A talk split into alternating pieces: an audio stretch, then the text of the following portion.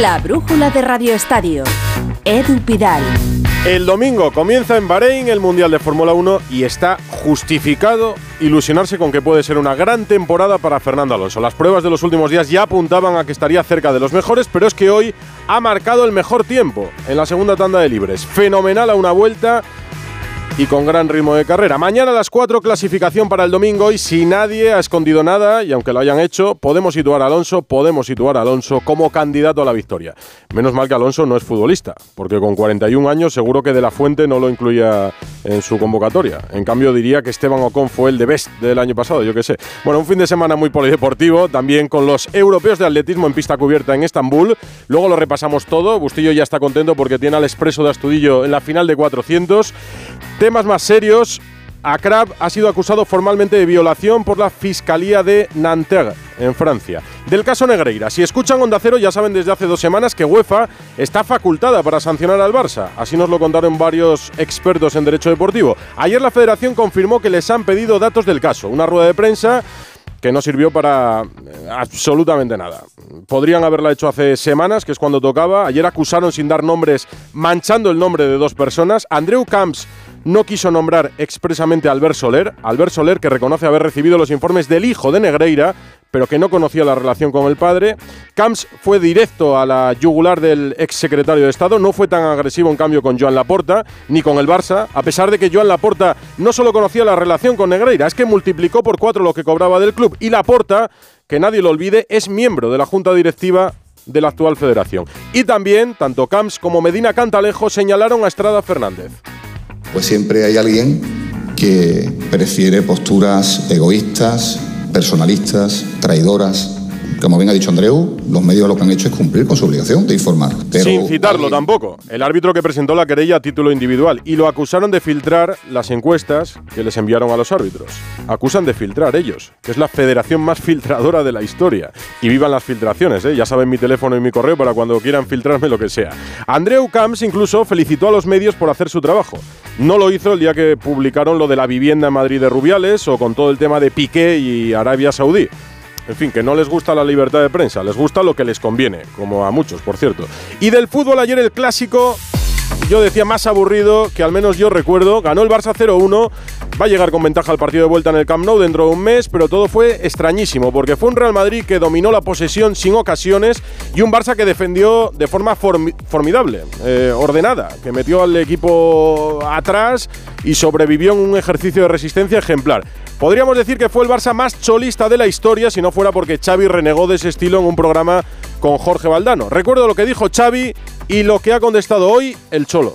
El Madrid jugó como un equipo pequeño, como se suele decir, defendió muy bien, como juega el Atlético Madrid, por ejemplo, que lo hacen a la perfección. Pero creo que no es el estilo que debe tener un, equipo grande como el Barcelona y en este caso la selección española. El Barcelona entendió que en ese momento necesitaba ese partido para ganar. Lo único que cuenta en este juego es ganar y obviamente hay distintas maneras de ganar y todas son buenas y hay que respetarlas y ser consecuente con lo que uno siente. No es la única vez que dijo algo parecido, ni la única en la que utilizó al Atlético como ejemplo de lo que no quería hacer Xavi.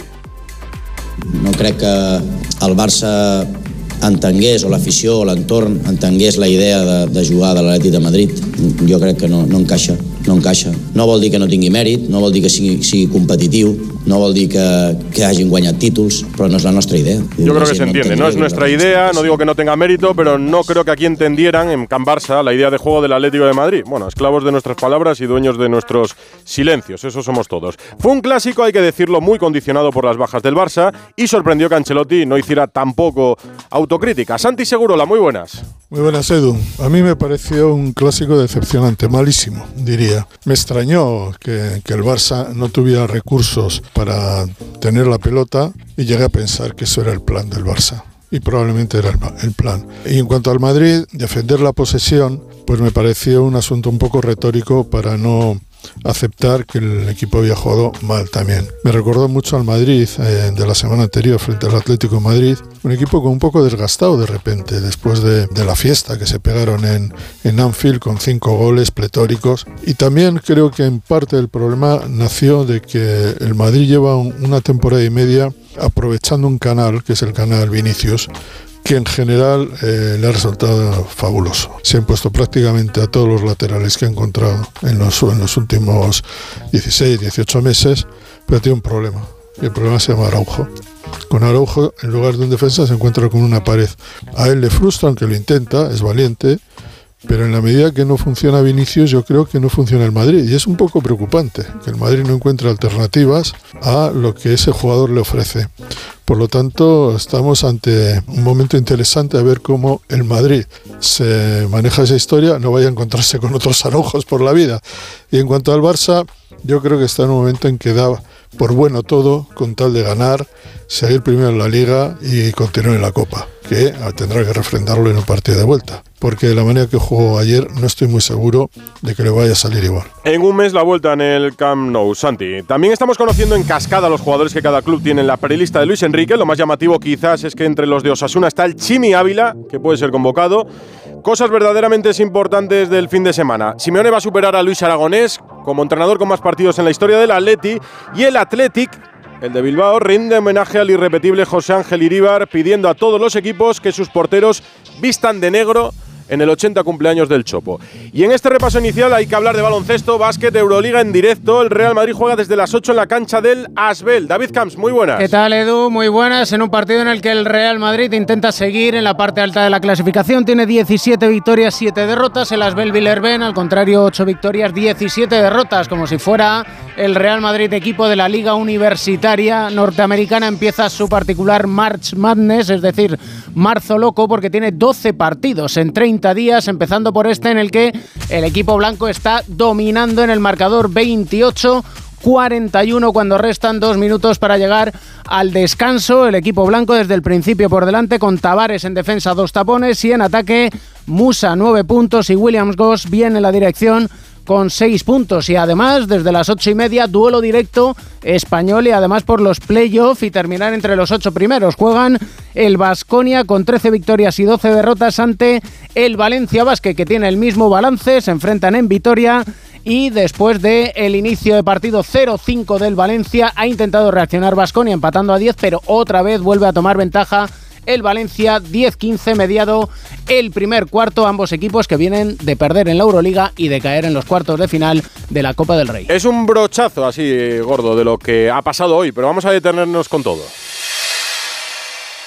Con viajes al corte inglés y New Blue, asómate al verano. Adelanta tu reserva y consigue grandes ventajas y los mejores destinos. Podrás disfrutar del Caribe desde solo 825 euros. O si prefieres, descubrir la costa de Albania, la joya de los Balcanes. Reserva ya sin gastos de cancelación y llévate hasta 500 euros de regalo en cupón del corte inglés. Consulta condiciones. ¿Sigues sin saber cómo reclamar tu factura de la luz? Hazte de legalitas en el 900 661 y un experto te ayudará a resolverlo. Y ahora, por ser oyente de Onda Cero, ahórrate un mes el primer año. Legalitas. Y sigue con tu vida. Alfaro, en La Rioja, una ciudad en la confluencia de grandes caminos. Alfaro nos ofrece monumentos como su famosa colegiata, sus iglesias o su pintoresco casco antiguo, una deliciosa gastronomía, excelentes vinos y además de poseer un gran entorno natural, Alfaro cuenta con la mayor colonia del mundo de cigüeñas blancas sobre un edificio. De la variada oferta turística de Alfaro y de La Rioja hablaremos en Gente Viajera, que se hará en directo desde el Palacio Abacial de Alfaro, con el patrocinio del Gobierno de La Rioja. El sábado 4 de marzo, a partir de las 12 del mediodía, gente viajera desde Alfaro, con Carlas Lamelo. Te mereces esta radio. Onda Cero, tu radio. Ponle Freno convoca una nueva edición de sus premios que celebran 15 años. Su objetivo es reconocer aquellas iniciativas que hayan contribuido a promover la seguridad vial en nuestro país. Envía tu candidatura antes del 3 de marzo a través de la web ponlefreno.com. Juntos, sí podemos. A3 Media. Una mayor eficiencia energética es buena para el medio ambiente y para nuestro bolsillo. La temperatura del hogar es la clave. Lo ideal es que esté entre 19 y 21 grados. Apagar la calefacción por la noche, no cubrir los radiadores, un buen aislamiento de puertas y ventanas. El 9 de marzo en Julia en la Onda, de la mano de la compañía CEPSA, hablaremos con expertos de los beneficios económicos y medioambientales de una mayor eficiencia energética. El jueves 9 en Julia en la Onda, con Julia Otero. Te mereces esta radio. Onda Cero, tu radio. La brújula de Radio Estadio. Edu Pidal. El Barça, que juega ante el Valencia el domingo, ya descansado. Renovación de Sergi Roberto, evolución de los lesionados. Actualidad en Camp Barça. Alfredo Martínez, buenas tardes. Hola, muy buenas tardes. No, el equipo no ha descansado, el equipo ha, trabajado porque tiene partido a la vuelta de la esquina, ha hecho una suave sesión, como siempre suele hacer de, bueno, regenerativa, de recuperación. Sí, bueno, en, todo caso, sí, eh, muy de tranquilidad para ponerse a punto de cara al choque frente al Valencia. Por cierto, ha trabajado también Alarcón, que sigue estando, y Pedrola, que sigue estando con el grupo, porque fíjate, pierde a Gaby. Con respecto a los que jugaron frente al Real Madrid, no solo son baja Pedri, Lewandowski, Dembélé, sino que Gaby se suma y Xavi, que no estará en el banquillo. Ante esa tesitura, ha tenido que convocar a Pedrola del filial. En cualquier caso, nos dicen que Dembélé avanza positivamente y la semana que viene va a trabajar con los compañeros de tal manera que intentará probarse en San Mamés para jugar frente al Real Madrid en el partido liguero del próximo día 19 de mayo. Es una de las noticias positivas del equipo azulgrana que eh, afronta por tanto el choque ante el Valencia con esa obligación de recuperar el pulso liguero tras la derrota ante el Almería. Nada más acabar la sesión preparatoria, Sergio Roberto se ha dirigido a las oficinas del Barcelona para firmar su ampliación de una temporada más y otra opcional tiene que jugar prácticamente el 60% de los partidos de la siguiente temporada. La cláusula de rescisión es de 400 millones de euros. La ficha es sensiblemente más baja que la que tenía antes de la última renovación, es por tanto una ficha accesible para el fair play del Barcelona y en el transcurso de la reunión, atención, como su representante es el mismo José María Orovich que el de Busquets, el club le ha transmitido que están interesados en presentarle la semana que viene una primera oferta al capitán del Barcelona. Ya te digo yo que en el club no hay unanimidad, pero entienden que el futbolista se merece tener una oferta del Barça. Otra cosa es que quieran que la acepte o que crean que debe seguir en el Barça. Xavi sí que quiere que siga, el futbolista duda mucho y yo creo que a lo mejor no continúa en el Barça, pero son sensaciones. Vamos a ver porque la oferta económica desde luego va a ser sensiblemente inferior a la que tiene actualmente, que es una cifra muy elevada para el fair play financiero del Barça. ¿eh? Que tampoco es el mejor y tiene que ir arreglándolo poco a poco. El Barça ganó ayer el clásico. En el Real Madrid, bueno, el Real Madrid, el Barça piensa en el domingo, el Madrid también porque juega en Sevilla frente al Betis. Actualidad de la Casa Blanca. Fernando Burgos, buenas tardes. Hola, ¿qué tal? Buenas tardes. Un no parar absolutamente en 72 horas desde que terminó, menos el partido de Copa frente al Barça. El Madrid ya estaba pensando en el Betis. Y la falta de autocrítica de Ancelotti ayer en la sala de prensa no la ha tenido hoy en el interior del vestuario de Valdebebas. Esa frase que retumba en mucho madridista. Si repetimos el mismo partido de esta noche, dijo anoche Carlo Ancelotti, creo que pasaremos no se lo cree absolutamente nadie. Mm. El Madrid no fue el Madrid, es evidente, ni un solo tiro a puerta, la ocasión de Carvajal tras el pase de Cross, el gol anulado, bien anulado por fuera de juego a Benzema tras el pase de Vinicius y un tiro en los últimos minutos de Rodrigo Goes que se marchó a la izquierda de la portería de Ter Stegen. Y paren ustedes de contar, es verdad que los primeros 18-20 minutos el Madrid estuvo mucho mejor que el Barça, pero después se diluyó como un azucarillo ante la maraña defensiva del conjunto azulgrano. Azulgrana, ni fluidez ni profundidad, y es evidente que aunque Ancelotti en la previa dijo que era bueno la Vinicius dependencia, pues no es tan bueno, porque Benzema está, se le espera, pero no a nivel de juego. Ha marcado 12 goles desde que el Madrid volvió tras el Mundial, pero hay muchos más goles que fútbol. Cuatro de ellos han sido evidentemente desde los 11 metros de penalti. Y hay un problema en medio campo. Cross está como está, cuando marida con Modric ya no son los de antes, evidentemente echan en falta a Casemiro, ayer que estaba haciéndolo bien, Camavinga tuvo un error en el gol de Kessie, buena parada de Courtois, la única que hizo en todo el partido, pero se metió el gol en propia puerta militado porque Nacho no pudo despejar en la línea de gol. Y ya sabes que ayer no hubo run run en el Bernabéu. Donde hubo run run fue en el palco, porque los errores de entrenadores en la T4 del Bernabéu de Valdebebas se penalizan mucho. Hay quien se pregunta cómo se tardó tanto en el primer cambio, minuto 66, cuando Rodrigo Góez entró por Nacho, lo que hizo Ancelotti con varios cambios, Camavinga a la izquierda, Valverde otra vez en medio campo, luego sustituyó a Tony Cross por Chouameni y el último fue a la desesperada, un chaval de 18 años intentando hacer lo mismo que el sábado pasado frente al Atlético de Madrid. Pero eso ya es historia, queda un mes para la vuelta, en ese mes el Madrid tiene que jugar cuatro partidos de liga, incluido el del 19 de marzo en el Camp Nou, la resolución de la eliminatoria de octavos de Champions frente al Liverpool, que está facilísima después del 2-5 de, de la ida, pero hay que seguir sumando puntos en la liga e intentar no hacer lo mismo en la vuelta en el Camp Nou que se hizo ayer en el Estadio Santiago Bernabéu. Y hablando en clave madridista, hoy hemos contado en el local de Onda Cero los cuatro futbolistas del Real Madrid que Luis de la Fuente ha metido en la prelista de 85. Tres estaban clarísimos, Carvajal, Dani Ceballos que va a volver a la selección y Marco Asensio. Y el cuarto, no sé si lo esperaban algunos, pero por su rendimiento estaba claro que tenía que entrar en esa prelista. Vamos a ver en la lista definitiva de 23-24, Nacho Fernández. Nacho Fernández no va con la selección española a punta. O sea, el último partido que jugó. 15 de octubre del 2018. Comenzaba la era Luis Enrique. Le metió en los dos primeros partidos. El de Wembley, que ganó 1-2, y el de Croacia 6-0 en Elche. Luego la siguiente ventana no jugó porque descansó un amistoso en Cardiff frente a Gales y su último partido, la derrota frente a Inglaterra en el Villamarín 2-3. Formaron pareja de centrales Ramos y Nacho. Luis Enrique le castigó y no le volvió a llamar. Va camino de cuatro años y medio. Le llamará a Luis de la Fuente, por lo menos está en la prelista, que no es poco. En una lista tan amplia, normal que esté Nacho, yo creo que sí que cabía. La jornada en primera división, porque hemos hablado de los partidos del domingo, comienza la jornada 24 esta noche en San Sebastián, Real Sociedad Cádiz. Íñigo Taberna, Jan Anoeta, muy buenas. Hola, ¿qué tal? Muy buenas, Edu. Sí, saludos desde Anoeta en un partido de cierta urgencia para la Real, que viene de sumar un punto en las últimas dos jornadas y que tan solo ha ganado un partido en el mes de febrero. Silva empieza en el banquillo, la principal novedad en la convocatoria de Imanol, con dos novedades en el 11. Juega Gorosabel de lateral derecho y Carlos Fernández de delantero en lugar de Sorlot, que ocupa plaza de banquillo. El Cádiz viene de ganar al Rayo, aunque es uno de los peores visitantes de la categoría. Tan solo ha conseguido dos triunfos lejos del Carranza, con dos novedades también en el 11. Juega Alex Fernández en el centro del campo. No juega Guardiola como delantero centro y lo hace en la media punta Fede San Emeterio.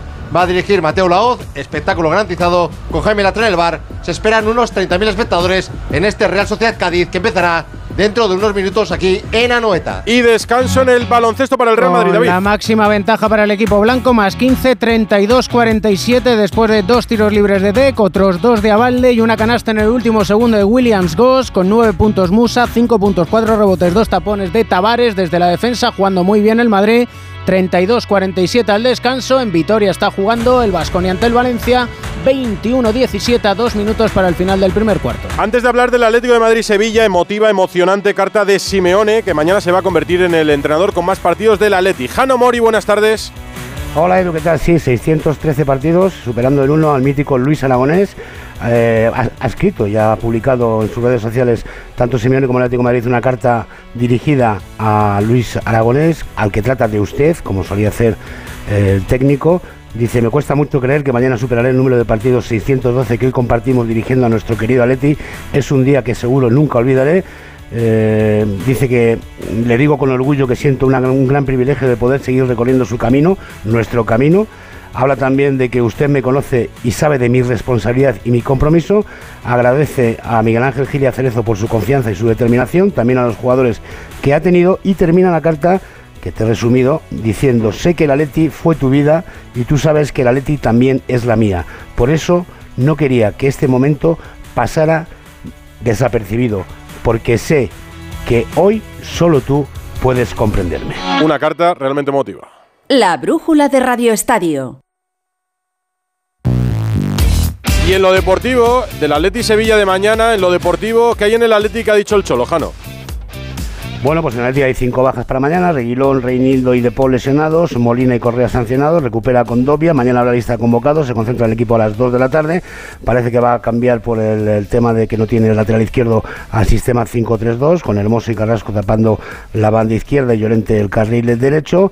Y eh, bueno, pues eh, evidentemente había que preguntar a Simeone después de lo que hizo ayer el Barcelona en el Bernabéu, ¿no? Metido atrás con ese bloque bajo, con cinco jugadores en el medio campo, si por qué recibe elogios el Barcelona cuando lo hace y se le critica a Simeone cuando lo hace su equipo, ¿no? Bueno, esto decía el técnico argentino. A ver se posiciona un funcionamiento en determinada situación y por más que no se vea eso, aparece y cuando lo representa cualquier otro equipo es normal. Lo único que cuenta en este juego es ganar y obviamente hay distintas maneras de ganar y todas son buenas. Yo en eso estoy de acuerdo con el Cholo Simeone. Actualidad del Sevilla, Carlos Hidalgo. El Sevilla afronta el partido del Metropolitano con la baja de Fernando, castigado con cuatro partidos, las bajas por lesión de Marcao, Badé, Rekic y el Papu Gómez y a ello sumamos la baja de Ticatito Corona que lleva varios días entrenando con el grupo pero ha confirmado San Pauli que no está para competir. El técnico argentino ha entrenado con cuatro canteranos porque solo dispone de 19 futbolistas del primer equipo. Dice San Pauli que este Atlético tiene cosas que no tiene ningún equipo del mundo. Este Atlético Madrid ah, ah, está en un buen momento ahora estos futbolistas tienen una, una relación socioafectiva desde el balón a mucha velocidad y a un Hoy ha comenzado, por cierto, la vista con la que José María del Nido quiere iniciar su reconquista del sillón presidencial. En una semana más o menos conoceremos la resolución y el Consejo de Administración lo nombrará presidente más pronto que tarde, lo van a ver. Un paso por Francia, que la Fiscalía ha acusado formalmente a Kraf Hakimi de violación. Manu Terradillos. Efectivamente, novedades en el caso de Ashraf Hakimi Edu. La fiscalía ha decidido acusarle formalmente de violación tras la declaración de una joven por unos hechos que presuntamente tuvieron lugar el pasado fin de semana en la residencia del futbolista que ayer prestaba declaración. La abogada del defensa ha negado la acusación y ha asegurado que su defendido es víctima de extorsión, mientras que el PSG afirma por su parte mantener su apoyo a Ashraf Hakimi. Además, según ha informado el canal BFM, Hakimi está bajo control judicial, lo que entre otras cosas le prohíbe ponerse en contacto con la denunciante, pero no viajar, por lo que sí podría disputar la vuelta de la Champions en Múnich ante el Bayern la próxima semana. En ese sentido, el técnico Galtier ha asegurado que no hablará de lo extradeportivo, pero ha confirmado que es baja este fin de semana por un problema físico, lo que evitará que juegue mañana en el Parque de los Príncipes ante su público en París frente al Nantes pero que sí debería estar apto para el choque en Alemania. Descanso también en Vitoria, David. En un gran partido de baloncesto, primer cuarto de momento para el Vasconia, 27 Vasconia, 24 Valencia Vázquez. Recordemos al descanso en Francia, Asbel Villarben 32, Real Madrid 47. Repaso el resto de los partidos de mañana en Primera División, 6 y media, Mallorca Elche. ¿Qué contamos del Mallorca, Paco Muñoz? Hola Edu, el Mallorca buscará la sexta victoria consecutiva en casa. Javier Aguirre respeta al máximo al conjunto ilicitano hasta el punto que ha preparado la semana como si se tratase de la visita del Barcelona o del Real Madrid. El Elche merece todos mis respetos, no va a ser un partido fácil y digo que van a salir muy concentrados como si fuera el Madrid, como si fuera el Barça, como si fuera un equipo. Y del Elche, Monserrat Hernández.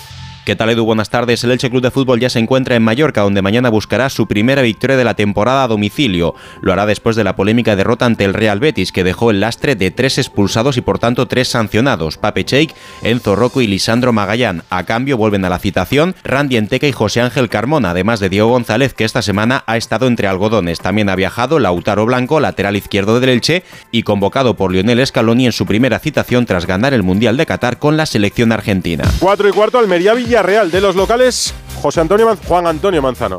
Hola Edu, ¿qué tal? Pues después de la victoria ante el líder la pasada semana, el equipo rojiblanco quiere repetir la dinámica positiva y ganar mañana al Villarreal en lo que sería la mejor racha de la temporada con dos triunfos de forma consecutiva. Esta tarde el equipo ha realizado el último entrenamiento, previamente Rubi en rueda de prensa ha confirmado que Gonzalo Melero es la única baja y para mañana se espera que el equipo rojiblanco mantenga esa solidez defensiva que le hizo mantener portería cero y desde ahí buscar un ataque donde posiblemente se puedan repetir la alineación titular de Luis Suárez y de El Bilal Touré como referencias Telegrama también del submarino amarillo Víctor Franch.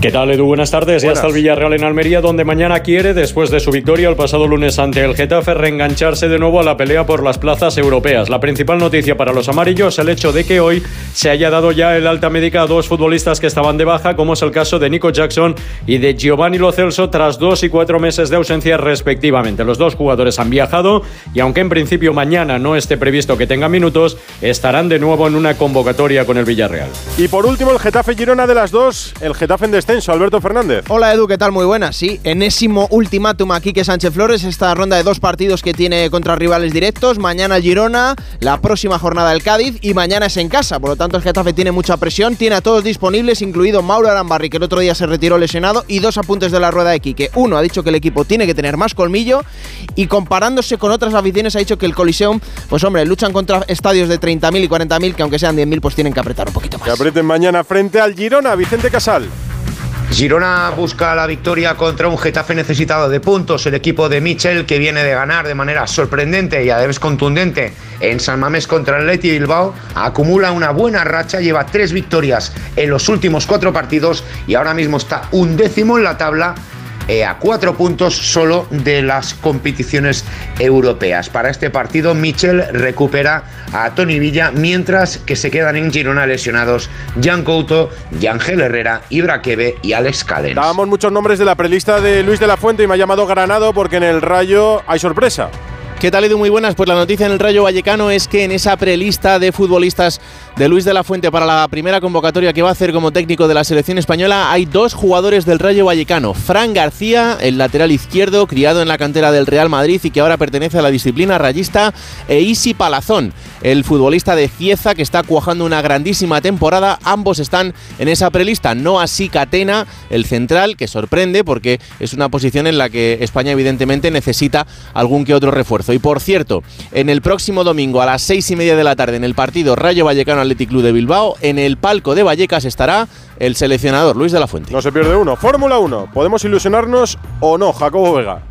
Hola Edu, pues difícil no emocionarse con lo que hemos visto hoy en Bahrein, francamente. Fernando Alonso ha conseguido el mejor tiempo del día por delante de los todopoderosos Red Bull y además, cuando han probado tandas de carrera, los tiempos del piloto asturiano eran muy similares a los que ha marcado el actual campeón del mundo, Max Verstappen. No hay que lanzar las campanas al vuelo, porque mañana ya sí que los equipos pondrán en sus coches todo lo que tengan para afrontar la crono y la carrera, pero tenemos licencia para soñar con este Aston Martin y un Alonso que están dejando boquiabiertos a todos sus rivales. No nos olvidamos de Carlos Sainz, que hoy no ha tenido su mejor día con un trompo en los primeros libres y terminando en la última plaza. En la segunda sesión, con un cambio de reglajes bastante radical, tampoco ha podido el madrileño meterse entre los mejores, aunque espera darle la vuelta a la situación en la sesión cronometrada de mañana. Pues podemos. Atletismo, resumen de lo que ha pasado en Estambul, Andrés Aránguez. ¿Qué tal, Edu? Finalizada la jornada en los europeos indoor de Estambul, tenemos la buena noticia de la clasificación de Óscar Usillos para la final del 400. Ha sido tercero en su semifinal y defenderá el título del 2021. Además, Jaime Guerra también ha obtenido plaza en la final de longitud del domingo con un salto de 7,99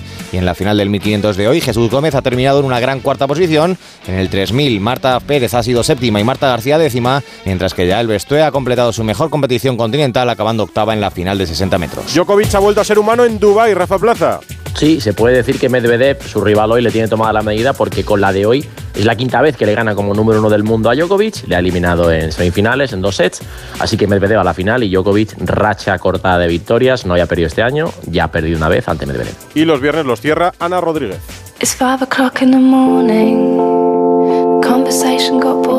La última de la semana.